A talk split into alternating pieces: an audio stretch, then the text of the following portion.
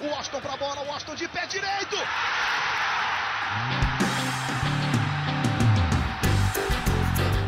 Está entrando no ar o podcast. Sabe de quem? Do Fluminense! Do Flusão, do tricolor das Laranjeiras. É o GE Fluminense.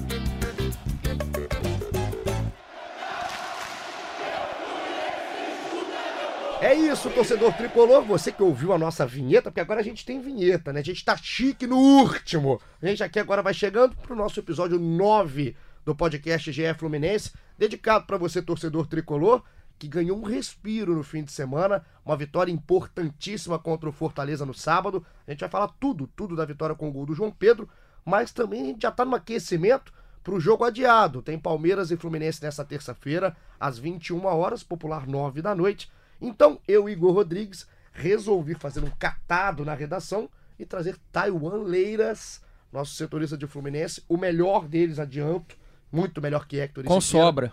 Com sobra, essa voz já já eu falo de quem é, você que tá curioso. Tá aí, um prazer te ter aqui de volta. Fala, sempre um prazer. Tudo Se bem? querer é que tô fugindo da raia, eu tô aqui. Você tá bem? Ah, falou mesmo, falou seco. Esse do meu lado, que tá com o riso frouxo, esse é danado, tá de volta. Depois de vários pedidos, parou as redes sociais, quebrou as redes. Cauê Rademacher também. Eu voltei por dois motivos. né? Fala, pode falar. O primeiro é que eu tive aqui no dia seguinte da vitória contra o Inter, Sim. que tinha sido a última vitória, se, se não estou enganado, do Fluminense. Ah, E continua. agora eu volto, me escalaram antes do jogo contra o Fortaleza Ah. pra ver se dava E sorte. deu. E deu sorte. Então é bom eu estar sempre aqui pra, pra ajudar o time aí que tá precisando. Então a hashtag Rademacher no pod. e- e é são dois motivos. São o outro dois. é que a audiência tinha caído e me chamaram de volta pra subir ela. E se tivesse vídeo, ia subir mais, porque você é um cara bonito, né? Um Sim. nórdico. E o Hector e o Siqueira são estragadinhos. Não, são estragados. O Hector tá sem São bem feios. Então hoje a coisa vai ser boa, porque eu tô aqui com o nosso gigante Cauê Rademacher, ele é alto, ele é espichado, e o Taiwan. Vamos começar, vamos combinar aqui, porque tem muita pergunta também do pessoal no Twitter. Chamado amigo internauta. Exato, exato. Aqui é o nosso amigo internauta que vai participar com a gente fazendo esse nono episódio. Mas vamos começar falando do jogo que vai acontecer. Depois a gente entra no jogo que aconteceu e faz um pacotão no final. Fechou, Thay? Fechado, vamos lá. Então, pra você que tá dormindo e só tá- começou a ouvir agora, o Fluminense joga com o Palmeiras. É um jogo adiado da 16ª rodada, é pedreira. O jogo lá na Arena Palmeiras em São Paulo. Amanhã, às 21 horas, amanhã, popular terça-feira. Então, eu quero saber, tá? É novidade. O torcedor já viu o jogo contra o Fortaleza. O que que muda nesse time do Oswaldo de Oliveira que ganhou do Fortaleza fora de casa e agora tem mais um jogo fora de casa? É, vamos lá, a gente acabou de, de subir no Globoesporte.com, quem Que estiver horas a gente ouvindo. tá gravando isso aqui? A gente tá gravando agora 4 da tarde, 4 e 20 da tarde. 4h20. Bom Enquanto horário. estamos gravando, o Pulou Fluminense, agora, 4h21. 4h21. A gente vai, cada, cada minuto a gente vai atualizando, vai. o Fluminense está treinando lá em São Paulo. Só que a novidade que a gente já apurou e colocou no site do Globoesporte.com é que o Alan pode jogar amanhã. O Alan está a serviço da seleção olímpica. Ele participou já de um amistoso na última quinta-feira, vai jogar um outro amistoso hoje, segunda-feira, e o Fluminense está avaliando a possibilidade de usar o Alan amanhã. Para isso, vai depender, é claro, do jogo de hoje. Hoje o Brasil, o Brasil Sub-23 joga contra o Chile, se não me engano, às 8 da noite. 8 da noite. Então o Alan vai estar em campo. É, o Alan, é, ele é reserva nesse time. O Fluminense primeiro vai ver se ele vai jogar, quantos minutos vai jogar, o que vai acontecer no jogo. A partir daí, ele já se apresenta ao Fluminense que está em São Paulo, onde o Brasil também está. Ele vai fazer uma avaliação física junto com a comissão técnica, com o departamento médico. Se o Alan tiver ok para ir a campo, o Fluminense vai à CBF fazer o pedido para liberar o atleta. E Então- aí o Alan pode estar em campo. Essa é a possibilidade de uma cara nova em relação ao jogo contra o Fortaleza. E é importante, né? A volta do Alan, mesmo com a vitória que teve agora, é um dos pilares do time agora do Oswaldo, né? É um Carlos? dos melhores jogadores do Fluminense Muito em bom de bola, né? 2019. É o primeiro volante que sai muito bem a bola. E é um ganho em relação ao Ayrton, que foi mal contra o Fortaleza. A gente já tá em setembro. O Ayrton parece que continua fora de forma, não consegue. Ele tem, tá engrenar. fora de ano, né? Tem, tem mais de ano. Tá, tá parrudinho, né? Tá Tá forte. comendo bem. Mas aí eu acho que o time ganha bem com, com o Alan. E o que, assim, na, na questão da, da escala, só pra gente colocar aqui que foi a escalação contra o Fortaleza, já que o Alan não estava à disposição do Oswaldo, o time jogou com o Muriel, que já já te vai destacar, uma grande partida. Gilberto na lateral foi uma novidade. Nino, Digão e o Caio Henrique. Aí o Ayrton Parrudinho junto com o Ganso, o Nenê. E na frente o João Pedro, o Johnny Gonzalez e o Wellington Nem. Esse foi o time do Fluminense. Além do Alan, a previsão é de mais mexidas ou o Fluminense vai com essa mesma espinha, Thay? Não, até agora, pelo que a gente, pelo que a gente viu, não tem muita novidade. Esse último treino de hoje pode apresentar algo diferente, e aí todo mundo que tá ouvindo aqui fica ligado também no Globoesporte.com que a gente vai trazer. É só colocar globoesporte.com.br Fluminense que aí vai direto. Você que é preguiçoso, não precisa entrar, achar lá o escudinho, só ir direto. A única mudança, por enquanto, seria a volta do Alan, caso tudo ocorra bem hoje, hoje, segunda-feira, o jogo da seleção, mais tarde, 8 da noite. Mas é... É. certo que ele volta no lugar do Ayrton, pensando no que é o jogo fora de casa, pensando na- com a tentando pensar com a cabeça do Oswaldo. Já tem Ganso e Nenê no meio de campo, né? É. Pra encarar o Palmeiras lá. É muito peito aberto. O Yuri que entrou bem contra o, o Fortaleza no segundo No tempo. lugar do Ayrton, inclusive. Sim, o Yuri entrou bem. Essa é uma questão interessante. O Oswaldo já falou sobre isso, sobre utilizar dois volantes no time, não só um com dois meias. Ele falou, acho que um- há uns dois jogos, falou- foi perguntado numa coletiva sobre isso e falou que está estudando utilizar. Ele até elogiou o Alan pessoalmente, disse: "É, se eu tivesse dois Alans no, no time, ele estaria. Então, eu acho que essa é uma ideia do Oswaldo. O Oswaldo tem um foco na defesa é, que é claro, só que a gente tem que avaliar o elenco do Fluminense, né? Tem o Ayrton, que não, que não agrada todo mundo. O Yuri jogou mais de zagueiro do que de E volante. jogou melhor de zagueiro do que de volante. Exatamente. Nessa que entrou de volante bem contra o, O Bruno. Silva saiu recentemente, já não tá no elenco. O Caio Henrique, que é outro volante do elenco, é titular, só que na lateral esquerda. Porque não tem nem reserva. Não tem outro lateral esquerdo no elenco. Então, a gente tem que ver também até que ponto o Oswaldo tem peça suficiente para mexer no esquema a essa altura da temporada. Agora, E Cauê, barrar, rápido, barrar um Claro. Nenê e um, e um Ganso também é complicado, né? Pelo peso que os dois têm. É capaz dele tirar alguém da frente, não sei. Agora, se você, você parece um pouco com o Oswaldo, mais jovem, claro. É, se você fosse o Oswaldo, qual que é o Fluminense que você monta pensando no que é o jogo, né? É um jogo difícil. O Palmeiras é um adversário que tá lá em cima, tá brigando. Tá com esse jogo atrasado, caso vença, vai a 36 pontos, fi- 36 pontos, fica a 3 do Flamengo, que é líder, então tá na briga. Pensando nisso, no contexto que parece que vai ser o jogo, qual que é o Fluminense que você montaria?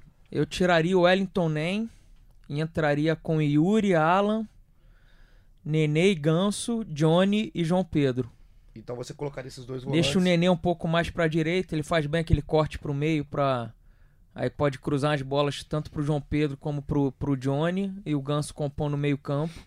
E você deixa o Nem como opção no banco. Deixaria no, como opção no banco pro segundo tempo. Ele é rápido e, e perde gol pra burro também. Perde, né? Tá assim, e, e pior que assim, você vê que ele tem qualidade, né? O Ayrton nem tem qualidade, ele perdeu muito a arrancada Ele que ele tinha, né? É, Mas Tem até jogado melhor que ele jogou na passagem dele pelo São Paulo. Tá, tá correndo, tá, tá conseguindo criando, jogar, né? tá conseguindo jogar, mas na- chega na cara do gol, empaca. Eu tenho, eu Dá tenho- pra ver que ele tá sem ritmo ainda, né? Tá. Chegou no meio do ano, tá? E assim, ele, ele ficou muito tempo sem jogar também, o Ayrton nem até quando nesse período de lesão, enfim, nesse vai e volta. Parece que todo mundo que vai pro Shakhtar também ou vai dar muito certo ou dar muito errado. Ou Então, vai de lá pra, pra um time A da Europa, Isso, ou um se não Chelsea, volta, né, volta pro o Brasil. Exato. Então, o Wellington iria pro banco, aí é, na formação do Cauê Rademacher. E eu uma pergunta que eu tô vendo, assim, é, frequentemente, pelo menos recentemente, Danielzinho e Marcos Paulo perderam prestígio, ao que eu vejo. É isso mesmo? É- era pra perder mesmo? Como é que vocês veem a situação desses dois jogadores muito utilizados com o Diniz? O, Ah, dividiram, né? Ninguém sabe quem vai, né? o Deixa Marcos, que eu deixo. O Marcos Paulo começou a titular com o Oswaldo, mas foi mal no- nos jogos con- contra o Corinthians, ele foi muito mal no Maracanã. E depois acabou contra o Havaí, agora eu não lembro se ele foi titular ou não, mas depois dali perdeu espaço. Não foi, não foi. Não foi, né? Já começou a perder ali. O Daniel acho que foi titular contra o Corinthians e depois já já, Depois já perdeu a perdeu vaga. a vaga também. É outro que não que não, não foi bem naquele jogo contra o Corinthians, mas depois contra o Havaí ninguém foi bem também. O time perdeu. É o Daniel. O Foi Daniel... até contra, o- contra o Havaí também foi até uma substituição muito criticada do, do Oswaldo. Foi quando tirou o Ganso, colocou o Caio e deixou o Daniel no banco, que era o jogador que fazia muito mais a O função. Daniel ali. acho que foi mal Taiwan. Eu acho que ele encaixava muito bem naquele esquema do Diniz. Saída de bola para levar a bola, fazer o time o time rodar, recuava para sair a bola. Mas na- com o Oswaldo, eu acho que ele vai ficar no banco como opção. E o o que eu acho do Daniel, a gente estava até gravando aqui o episódio número 8 do podcast do Fluminense, para você que ouviu, Tava o Vitor Canedo aqui com a gente, o Hector. A gente tava falando dessa questão do ganso. Com o Nenê, o ganso deu um passo para trás é, é, no campo. Pelo menos a gente estava analisando dessa forma e se comprovou no jogo contra o Fortaleza. E por vezes o, o Ganso está fazendo o papel de Daniel sem ter a, a, a característica para isso. Né? O Daniel tem uma transição melhor que a do Ganso, enquanto o Ganso tem muito mais técnica com a bola no pé. Para jogar fora de casa contra o Palmeiras, essa composição de Ganso e Nenê é, é- é ideal? Então, eu acho que se você colocar o Alan com o Yuri, o, Gan- o Ganso tem mais liberdade e o Fluminense vai ter que segurar a bola. O Johnny Gonzalez e o João Pedro não, não conseguem segurar muito a bola. O Johnny pega e parte pra, pra cima. O João Pedro ainda é garoto, não consegue proteger bem a zaga do Palmeiras, é muito boa. Eu acho que ia ser importante ter o Ganso e o Nenê. O Nenê cava muita falta. O Ganso esconde bem a bola, toca a bola para o Fluminense conseguir respirar e não ser pressionado o tempo todo. Até porque os dois laterais não são rápidos, né? Não é aquele lateral que você vai dar a bola e vai ter uma válvula de escape ali. Gilberto foi bem, na visão de vocês? Foi bem, foi bem. Pra mim é um ganho em relação ao, ao Julião. Eu acho Também ele mais acho. pronto, Também acho. faz gol. Não, é lógico que não fez gol no último jogo, mas é um cara que chega na frente pra encarar o Palmeiras lá. É melhor o É, e Gilberto. tem outra coisa também, pra quem viu o jogo contra o Goiás do Palmeiras, né? O Palmeiras é, é, é um time muito físico também que pressiona muito o adversário, né? Então ter jogadores com, com, um pouco mais de técnica, como é o caso do Nenê em relação ao, Daniel, como é o caso do Alan em relação ao, ao Yuri ou Ayrton, é um ganho pro Fluminense porque pra segurar essa bola vai precisar de jogadores com um pouco mais de, de qualidade técnica, de você ter a bola no pé do cara e saber que ele não vai perder, não tem o risco do cara perder, como acontece com o Ganso, com o Nenê, com o Alan muitas vezes. Também O Gilberto que eu acho também cara. que ganha nesse O sentido. Gilberto eu achei que ganha assim. Eu ouço muita crítica de torcedores do Fluminense ao Gilberto. Ele, tá, ele tava mal agora nesse, nesse campeonato brasileiro. A barração não foi injusta pro Julião, que entrou bem em alguns Que tava jogos. melhor. Na, naquele período da temporada tava melhor. Ele tem um problema defensivo também, né? O Gilberto. Tem. ele A melhor fase bem. dele foi com o Abel com três zagueiros, né? Que ele tinha mais Jogava liberdade. Fez vários gols. Eu acho que quando ele chegou no Fluminense, ele tinha dois gols na carreira, se eu não me engano. E só no primeiro ano fez uns quatro ou cinco gols. É, com, com o Diniz, é, pelo menos no início, o Gilberto jogava mais de ponta do que de lateral. O Diniz colocava muita gente no ataque e o Gilberto jogava bem aberto. Mas Ali ali, ele tinha ainda o Bruno Silva e o Ayrton no começo do Diniz. Sim, né? é, exatamente. Tinha, tinha um, um suporte um pouco maior. Depois mudou um pouco os jogadores, mudou um pouco o esquema. O time passou por, por uma piora também técnica. O time perdeu qualidade técnica individual. E o Gilberto perdeu espaço porque fisicamente ele perde em relação ao Julião. Agora, é, sem serem danados comigo, por favor, eu quero palpites para Palmeiras e Fluminense, o jogo de terça-feira, esse jogo adiado da 16 rodada do Brasileirão. Eu adoro quando eu falo palpite que faz cara de danado. Vai, vai, Cal. 2x1 Fluminense, Dois a um, chorado. Qual, qual vai ser a ordem dos gols? Eu quero ver qual, como é que o coração tricolor vai. vai... Fluminense faz 2 a 0 Ah, ah. Aí o Palmeiras vem no abafa, diminui. E o Muroel fecha o gol no fim. Muroel. Quer falar de quem? São os gols? Os gols, João Pedro, dois do João Dois, Pedro. só né? ele, né? É só ele que faz Só gol no ele. time. O Johnny faz o sarará ali do lado e ele empacota. Taiwan, seu palpite. Pra mim vai ser 1 a 0 Gol do Ganso. 1x0 Fluminense, gol do Ganso. Então, otimismo aqui na nossa ampla cabine de gravação dos podcasts da Globo. E aí o Cauê, o Cauê aqui do lado tá assim, aí eu falei, quem é que eu falei? É, vocês não estão vendo, tá todo vermelho aqui o nosso Cauê. Mas aqui é um clima de otimismo. Eu não preciso falar meu, pró- meu, palpite, porque eu que mando aqui nesse O momento. chamado apresentador. É isso, é isso. Quando sai daqui, o Cauê é o meu chefe, mas aqui eu que mando. Então, pra gente fazer uma ponte do jogo que vai acontecer pro jogo que aconteceu, vamos começar a colocar a galera aqui no papo. E quando coloca a galera, você sabe que o, que o Taiwan, é, é, Cauê, ele cobre, sabe onde? O dia a dia do clube, né? Sim, ele Não tá é no dia a dia do Fluminense, ele é melhor que ninguém pra responder o torcedor. Ele, ele, o seu bordão aqui do dia a dia é esse. Então, Thay, as perguntas são pra você. Isso se abrirem aqui, né? Que tá com hoje tá com problema técnico. Ele não deixou a internet aqui engatilhada no, eu não no paguei, Twitter. eu não paguei a conta. Aí tá rodando. Ah lá, tá rodando, e mas ele tá assim, no 3G ainda. Tem várias perguntas pra gente fazer. O torcedor participou, agora vai. Agora vai. A gente enrolou muito bem. Não sei se vai. Ah, agora foi. Foi ali, ó. agora foi. Tem muita pergunta, mas a maioria em cima de contratações. Mesmo nesse momento da temporada, o Fluminense é um time carente. Vamos começar, eu quero começar com a pergunta do Diego. Diego é o arroba de Gregório4. Um abraço pro Diegão. Boa tarde, amigos do GE. Boa tarde. Boa tarde, Diego. Boa. Isso, Diego, boa tarde. Aqui todo mundo é muito educado. A pergunta é o seguinte: gostaria de saber sobre reforços, principalmente zagueiro e a situação do Oswaldo com o elenco. Então vamos por partes, Taiwan. Zagueiros. Como é que tá isso em pauta no Fluminense? Existe essa pauta? O Fluminense tem uma necessidade de zagueiros que a diretoria é, confirma, só que tem um problema de, de, de caixa para O contratar. velho problema, né? É, o Fluminense não tem, não tem dinheiro para contratar, para pagar, bancar uma contratação. Tá tentando esmiuçar ali o mercado para ver se consegue achar alguém é, de qualidade que possa agregar, né? Também não, não adianta contratar para ser mais um que vai ficar no banco. E é difícil, né? A gente já tá em setembro, cara. Vai arrumar quem em setembro pra chegar e É. E a jogar? gente Vai fala- jogar, né? E a gente fala até com, com a diretoria, por exemplo, o Celso Barros falou numa entrevista recente pra gente, pra, pra imprensa, é, já num tom de aceitando que, que não é tão fácil. Já citou que tem o Yuri, volante, que joga muito de zagueiro, então é um reforço por ali. Citou que o garoto Luan tá treinando bem, pode ter uma chance. Então, A o Fluminense. solução caseira? É, é, O seria. Frazan, é, é- quando entra, não, não É, o Frazan compromete. também Foi bem contra o Corinthians em oportunidades, Itaquera, na Sul-Americana, né? Ele entrou contra o Exatamente. Fortaleza, inclusive, né? Ele entra no jogo Entra também. no fim, a chamada fechar a casinha. Exato, ele, e ele é grandão também, né? É, tira no alto. Ele é bom, espichado. Hoje a diretoria garante que o foco 100% é em um zagueiro, mas que um lateral esquerdo também viria, viria a calhar. Até É. porque só tem um no elenco que tá machucado e que jogou muito pouco porque teve uma série de. Cara, se pegar os últimos anos aí, eu acho que desde 2013 o Fluminense pena com lateral esquerdo durante o brasileiro. Em 2013 o Carlinhos machucou, o Julião foi improvisado. Depois o Fluminense passa anos e anos, só tem um, sempre uma opção. Alguém machuca, alguém não sei o quê, e, Sempre e- vai tendo que e remendar o sempre time, vai né? remendando ali na esquerda. Não E aí, o O consegue. Fluminense perdeu muita gente também durante o ano, né? É, vendeu, vendeu alguns jogadores, perdeu outros.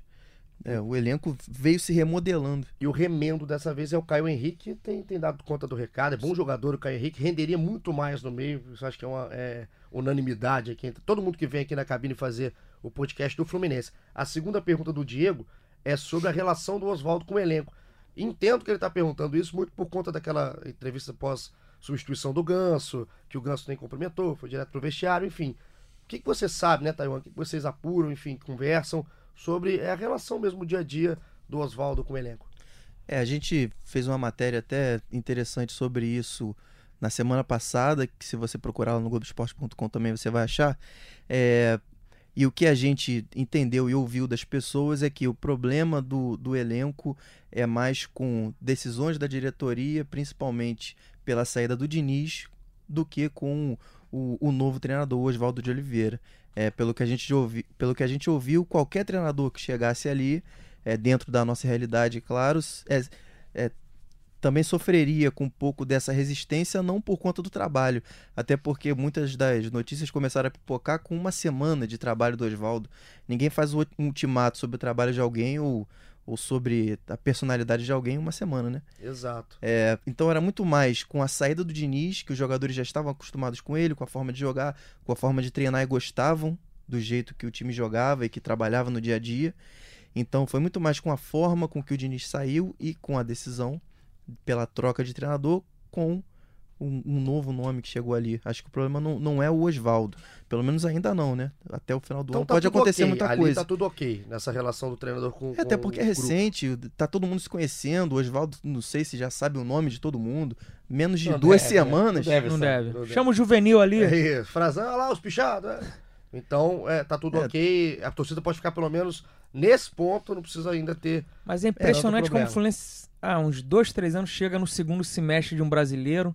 Sempre os problemas internos minam o, o trabalho. Ou é salário atrasado, ou é relacionamento. Sempre tem alguma Bastidor coisa. Nunca tá tranquilo. Nunca né? tá tranquilo. Não tem dinheiro, nunca tá tranquilo ali. É verdade, tem um tempo mesmo, né, Cauê? Que a gente, para pra pensar aqui agora, tem muito tempo que a gente não consegue falar de um brasileiro su- suave do Fluminense. A direta, todo o mandato do Abad sempre tava no limite ali, os jogadores com ele. Não consegue com- honrar é, salário, cumprir promessa de quando vai pagar. Sempre tem, sempre tem algum tipo disso. Então, é, e a outra pergunta que tem aqui pra gente já colocar é sobre o esquema. A gente até falou isso aqui agora, né? Falando dos volantes, enfim. Tem gente achando que esse esquema com um volante é suicida. Dá pra jogar com esse esquema, assim? Só um volante, três atacantes. Esse esquema é o esquema pra jogar dentro de casa? Tem isso no Fluminense hoje? A minha opinião, esse time do Fluminense. Com o Diniz você jogava assim porque tinha um modelo de jogo que era pra jogar assim. Com o Oswaldo, eu, eu acho que não. Ainda mais enfrentando um Palmeiras fora de casa. O Oswaldo não vai fazer Você isso. né? com um volante só, se for o Alan, se, se o Alan jogar, o Alan não é aquele marcador, ele, ele joga bem ali na função. Aí depois você tem Nenê e Ganso três atacantes, por mais que o atacante hoje, Johnny Gonzalez, se mata ali acompanhando o lateral, fechando o lado. Quem ele marca ali dificilmente se cria, mas, mas eu acho arriscado, cara, esse esquema do Oswaldo, o Fluminense precisando parar de sofrer gol, porque é um parto pra fazer um gol lá na frente, quantidade de gol que perde. Eu acho que ele tinha que colocar dois. É, e também a gente tem que levar em consideração que estamos numa, numa quase reta final de temporada, esse mês de setembro, então, que é um mês longo, cheio de jogo. É, levar em, que- em consideração a questão física, né? Você- o, o Johnny, por exemplo, já está sendo sacrificado há um tempo, assim, ele tá para estourar, não estoura, e lesiona, tem uma lesão no- muscular, etc. E como ele, também outros jogadores, do Nenê, que já já tá quase chegando no- nos 40 anos, o Ganso também que não tem esse vigor físico todo, apesar de ter, ter 29, não tem esse vigor todo. Então, um, um esquema com um volante só exige muito mais dos jogadores de frente, dos jogadores que estão mais acostumados a atacar do que a defender. É, eu, eu gosto mais de ver um time ofensivo, mas você tem que ver esse lado também. Até que, até que né? ponto um, um elenco curto te possibilita jogar assim por muito tempo. Até porque o Fluminense não pode se dar o luxo de perder um Johnny aí por, Se por um mês. Se perder, o cara Rapaz, é o cara que mais aí- corre ali, marca, Aí o, ataca. negócio aí o caldo engrossa, porque são jogadores assim, né? O Alan é um caso, o Johnny é um caso, é, você perde um dos zagueiros também. E assim, é o O Fluminense Caio já- Henrique, o Fluminense já não tem lateral esquerdo porque imagina o quem Mascarenhas colocaria- está machucado. Henrique- o Caio Se o Caio Henrique machuca, quem vai botar na lateral? É pro torcedor do Fluminense levantar a mão pro céu, orar pelo Caio Henrique E, sempre. e esse jogo contra o Palmeiras já é jogo adiado, né? O Fluminense tá com 15 pontos, só não tem nada a perder. Pra quem não tem nada, metade é o dobro, né? E, Fecha a casinha, tenta um pontinho ali que Um vai po- diminuindo Agora, mais a. um pontinho em São Paulo, no jogo de terça, seria sensacional para um planejamento do E a Fluminense. 16 vai diminuindo ali o a, a né? zona. O Cruzeiro tá nessa, o Cruzeiro vai ficar aqui, mas tá, tá ali. Tá, acabou o primeiro tempo ali, o Exato. primeiro turno ali. Exato. Então, a gente vai passar agora por que que foi o jogo do Fortaleza, até pra gente pensar um pouquinho o que, que realmente o Fluminense fez de bom, o que, que deu certo dessa vez. O Fluminense ganhou do Fortaleza de 1 a 0 um jogo muito nervoso, um jogo tenso, até porque as duas equipes brigam pela mesma coisa ou contra a mesma coisa no brasileiro, que é a zona de rebaixamento.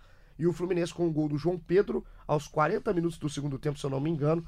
Uma jogada que o, o Digão antecipa uma bola, o Caio Henrique joga na área, o Nenê ganha na, na dividida e dá pro João Pedro marcar o gol. E o Fluminense sai com três pontos. É importantíssimos esses três pontos, né, Cauê? Como é que você analisou o jogo? E o que que. O alívio que sai e a pressão que sai um pouco das costas, assim, com esses três pontos. O Fluminense não jogou bem, mas teve sorte. Vários jogos aí o Fluminense jogou bem no, no Maracanã contra o Havaí, contra Ceará, Botafogo e perdeu, e perdeu o jogo. Ceará empatou, né? Mas CSA o Fluminense nem jogou tão bem, mas Havaí, Botafogo, quantidade de gols que o Fluminense criou e não fez. Agora começou tomando um calor do Fortaleza. O Muriel faz três defesaças logo no início do jogo. Aí depois vai cozinhando, vai cozinhando. Consegue o golzinho chorado ali no, no fim. E depois o Muriel ainda salva meio de cabeça ali, a Aí. defesa meio estranha. A gente, tava, a gente sempre. Já a gente veio aqui, né, Cauê? Eu lembro que você tava comigo nessa. Que a gente falou que o, o goleiro do Fluminense bom tava sempre no banco. E aí, o contexto dos jogos do Fluminense mudou, né? Nesse O jogo. contra Muriel vem bem há algum tempo O já. Muriel tá se consolidando, né? Tá com mais confiança, nitidamente com mais Ritmo de jogo também. faz diferença. E antes, o Fluminense criava muito e viu o goleiro adversário ser o cara do jogo. Nesse jogo foi totalmente ao contrário, né? O Muriel salvou o Fluminense. O Muruel, como é que é? Muroel, que a Muroel. torcida chamou nas chamadas redes A sociais. torcida do Fluminense eu gosto, cara, porque é Muruel, o, o Gordinho Agenor, Catador. Catador, tem musiquinha. Eu adoro essa música. Às vezes eu vou deitar, tô cantando. Então, assim, o Muriel foi, acho que, um protagonista do Fluminense no jogo. Pegou muito, pegou muita bola. A musiquinha da Agenor, né? Ele é meio gordinho, canta, mas canta. ainda é catador. Agenor. Agenor. Essa música é um barato, é um barato essa música. E aí, agora do jogo, do jogo em si, tem estrela o João Pedro, né, Thay? Porque o moleque decide. E o Cauê falou. Parece que quem- se tem alguém pra fazer um gol no Fluminense é o moleque. E tem uma estrela danada, pena que já tá vendido. Pois é, ele, ele joga muito no jogo contra o Havaí já, ele, ele perdeu umas duas ou três chances ali, que ele perdeu, mas ele criou também, tem muito recurso ali dentro da área para achar um espaço.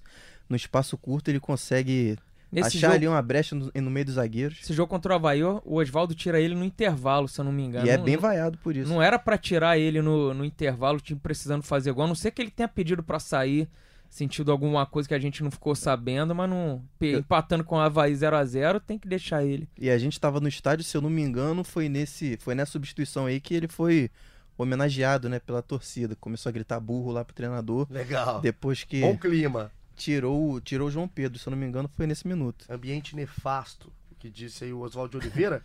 e a pressão no Oswaldo, assim, pensando agora no Oswaldo. Ele chegou, tava metralhado, tava metralhado o Oswaldo. Parece, eu parecia que era um treinador que tava três meses no carro, só perdendo. Já tava na reta final, sendo que ele tava começando o trabalho.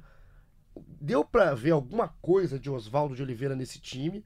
Ou realmente foi um resultado que foi por ocasião? Um resultado que veio realmente por um Muriel, uma noite do Muriel, uma estrela do João Pedro, ou tem dedo do Oswaldo? Sei se a gente vê coisa do Oswaldo, assim, a cara do Oswaldo. A gente já não vê tanto a cara do Diniz, eu acho. Exatamente. Né? Foi bem. Boa essa, hein? Treinou em casa, no espelho, né? São bolas mais longas, não é aquele toquinho, tá no sufoco, dá um chutão, zune. Agora, o goleiro deve adorar, né? O Deve. goleiro treinava com os pés, ficava tudo sassaricando, agora chuta. é Agora pode maravilha. chutar. Eu acho que a gente já começa a ver, ver essas coisas. Se ele mudar pra dois volantes, aí já começa a mudar completamente o time. E eh, o nome ah, dá uma tranquilizada, dá uma acalmada pro Oswaldo trabalhar? Esse, quê? esse resultado dá uma acalmada pra ele trabalhar? Porque ele tava muito pressionado. Ele Sim. tava, tava dando pena da- da- do semblante do Oswaldo em coletivo. Se ele perde do Fortaleza e perde do Palmeiras agora, Era tchau. eu acho que ia ficar muito difícil, né? Quase miou. Porque você olha pra tabela, 12 pontos é, é muito pouco ponto É muito acabar um primeiro turno. Imagina quantos pontos não tem que fazer no segundo. Ah, se a gente for fazer as O Fluminense contas... continua no sufoco brabo ali com 15. É porque se, tiv- se tivesse perdido do Fortaleza, ou não vencido o Fortaleza, a situação era muito, muito Era gritante. penúltimo colocado. Era muito gritante, porque o CSA ganhou, né, o jogo da rodada. Agora, bem ou mal, tá 5 do Vasco, 3 do, do Cruzeiro, Cruzeiro, 6 cinco do ali de Vasco. uma galera.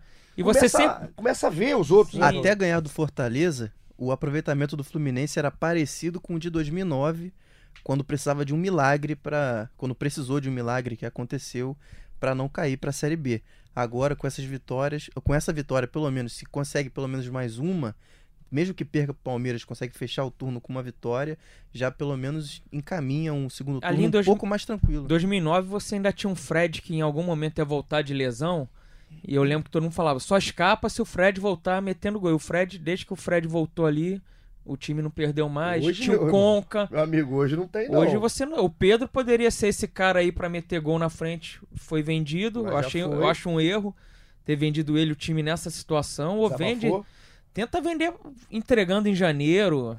Faz alguma coisa. E né? outro erro é vender o jogo contra o Corinthians pro Mané Garrincha. Você nessa Esse- situação. Esse foi. Brasília, o retrospecto do Fluminense é, Não, e assim, você, tenebroso. inver- você praticamente inverte o mando, né? Porque a torcida do Corinthians é uma vai ser maior. É, pois é. Vai ser maior em Brasília, a tendência é que seja maior em Brasília.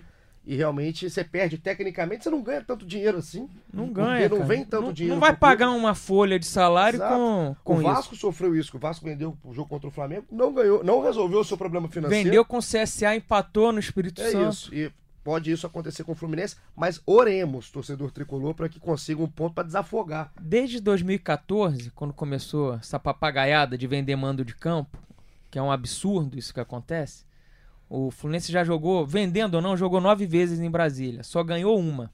Rapaz, Tomou pau em tudo que é que clássico lá. notícia boa pro torcedor tricolor. O que, tá todo assim- mundo te aplaudindo. Mas você, torcedor, agora ouça isso. Ô, Essa única vitória foi contra o Corinthians. Ó. Ó. Então ele veio, Eu acredito! ele mordeu e assoprou, ele mordeu e assoprou. Então a gente vai ficar no aguardo, porque antes do Corinthians tem esse jogo contra o Palmeiras. Vamos chegando na nossa reta final, porque a gente falou agora de jogo, de campo, o Cauê tá aqui bebendo sua água, tá muito cansado. Taiwan, vamos fazer um amarradão de bastidores. Porque bastidor tem, né? Adoro esse time que tem muito bastidor. E o Taiwan acompanha o dia a dia do Fluminense, Ele- pode falar melhor que ninguém o Melhor- bastidor. Muito melhor que nós, né? Sim, a gente tá aqui pra ouvi-lo. Então eu vou fazer o seguinte, eu vou fazer a pergunta, vou encostar aqui, você encosta comigo, a gente só escuta. Taiwan, os bastidores tem negócio de penhora, é, dívida com o Gerson, aí pagou não sei quem. Fala pra gente o que acontece no momento dos bastidores do Fluminense, por favor. Que acontece no Fluminense é que Tadinha, já vem, já vem, parece que tá vindo de um velório. Parece que é uma pergunta simples é também, isso, né? é isso. Vamos lá, Taiwan. o que acontece com o Fluminense é- são esses é, resultados de uma dívida de mais de 700 milhões, né? Então, o, e o Fluminense tem muito problema trabalhista. Não pagou jogador, não pagou rescisão. A última agora que, que dá mais complicação para o clube é o, o tanto de jogador que foi dispensado em 2017. Na gestão Pedro Abad. Isso. O Fluminense fez um monte de acordo para para rescindir os contratos, teria que pagar pela rescisão e não cumpriu muitos deles, boa parte deles. O último agora, o Igor, Le... o Igor Leite, que tinha um acordo de 240 mil para rescindir um contrato, o Fluminense só pagou parte disso, nem 100 mil, já virou 800 mil na justiça. Rapaz. O Igor E isso ri à toa, né? com- O Igor Leite ri à toa, né? Tá, como é que ele tá? Vem, vem, dinheiro. Torcendo pra não pagarem, não pra ir não. aumentando. E isso acontece com todos. E, por exemplo, agora, outra coisa de não pagar, mas dessa vez a parceiros e não, e não jogadores. É, a venda do Gerson ainda repercute no Fluminense. Na porque- gestão Peter Siemens, se eu não me Tá engano. treinado, tá treinado. aqui do Correto. Taiwan? Exato. Porque muito, é, alguns parceiros tinham porcentagens do- dos direitos econômicos do jogador, o Fluminense recebeu, deveria repassar e não repassou. E agora esses parceiros estão cobrando na justiça. Lógico, Na o Fluminense última- vende o jogador e não paga a porcentagem de quem tem direito. Aí, quem era Aí vira a parceiro... chamada bola de neve, né? E aí, quem era parceiro também, né? Quer ganhar o seu trocado, Lógico. que é o seu dinheiro, o seu cascalho. E o Fluminense tenta balan- balancear isso porque, ao mesmo tempo que tem algumas eh, receitas penhoradas, precisa de dinheiro para pagar quem já está lá. E a torcida fica cobrando reforços, etc. E isso tudo, às vezes, não, não dá para fazer. É um bom momento, né? Pelo que você tá falando pra gente, é um bom cenário. E, e a diretoria fica se balanceando para ter dinheiro para pagar quem está lá, ao mesmo tempo em que conversa com as, com as pessoas que têm os seus direitos na justiça, que estão exigindo, que precisam ser pagas também. É, uma notícia agora que a gente vai subir daqui a pouco no site, a gente adianta aqui no podcast. Depois, quem quiser ver com detalhes no Globoesporte.com pode olhar lá. É, o Fluminense agora, hoje, pagou, hoje, segunda-feira, pagou é, o mês de salário referente a julho. Então tá devendo agosto Glória. e dez, agosto e décimo terceiro. Glória. Pagou. É uma boa notícia. A gente vai Tem- terminar com é. uma boa notícia. É isso? É. Tem- ainda tem salário devendo, ainda tá devendo pra gente na justiça. E nisso o clube tenta balancear pra toda receita que entra não sair. Pra isso tem que negociar. Rapaz, Cauê, como é que você recebe esse pacotão que termina pelo menos com um pagamento de algo? São anos e anos de má administração aí de seu Peter Siemens, que foi, foi um péssimo presidente em sua segunda gestão. Depois o Pedro Abad, que, que fez muita coisa errada nesse caso das rescisões. Ele mesmo falou que se arrepende do- da forma que foi feito. Aí vai acumulando, acumulando, e, e não só você vende um Pedro, o dinheiro já vai todo embora. Não tem, não sobra nada pra você fazer, nem pra zerar salário sobra. E É, por exemplo, situação- um dos situação parceiros- É, é- é triste, chega a ser triste a situação. Um dos parceiros que tá pleiteando a grana que tem direito pela venda do Gerson pediu agora penhora sobre parte da venda do Pedro pra poder receber. E essa briga vai continuar na justiça. Rapaz. Enquanto a briga tá na justiça, a grana vai aumentando, vai rolando. Tem juros, tem E o correção. Fluminense não recebe. Então, e quem trabalha com isso? Taiwan, que vai ter que ficar em cima da informação junto com o Hector e o Felipe Siqueira. Então a gente vai amarrando assim o nosso episódio de número 9 aqui do GF Fluminense. Cal, um prazer ter você de volta. Muito obrigado, não me abandone mais. Não, pode deixar. Na próxima eu tô com o Taiwan de novo. Que eu acho que hoje a audiência vai bombar. Já, Já se escalou? tô eu e Taiwan. Então Porque acabou. aí a torcida sabe que a chance de vitória é maior no, É isso. no fim de semana. É na semana que vem que a gente volta. Obrigado pela sua participação, você é um querido. Muito obrigada. E Thay, volto sempre, sempre Um abraço. tantas informações. Muito obrigado pela participação mais uma vez. E você que tá aí do outro lado, em casa, no trânsito, no banho, quem sabe, continua ligado com a gente. Globoesporte.com/barra podcasts, acha o GE Fluminense. Ouça, esse você já tá ouvindo. Ouça os anteriores também, você não tá fazendo nada. Você é um canalha, você não tá fazendo nada do outro lado. E fique ligado no Globoesporte.com/barra Fluminense, que Taiwan vai abastecer com tudo desses bastidores sempre quentes do tricolor. Pra terminar na vibe boa, pra terminar com um sorriso no rosto, igual o Cauê tá aqui agora, vamos terminar com um gol. Eu quero que você coloque pra mim, meu editor, a narração do gol de João Pedro, o gol que desafogou, o gol que tirou um peso das costas e deu três pontos importantes. O gol de João Pedro com a vitória contra o Fortaleza no sábado. Semana que vem a gente está de volta. Um grande abraço e até a próxima. Já empurrou pro Caio Henrique, cruzou a segunda trave, chegou, tocou para trás e mandou lá dentro! João Pedro!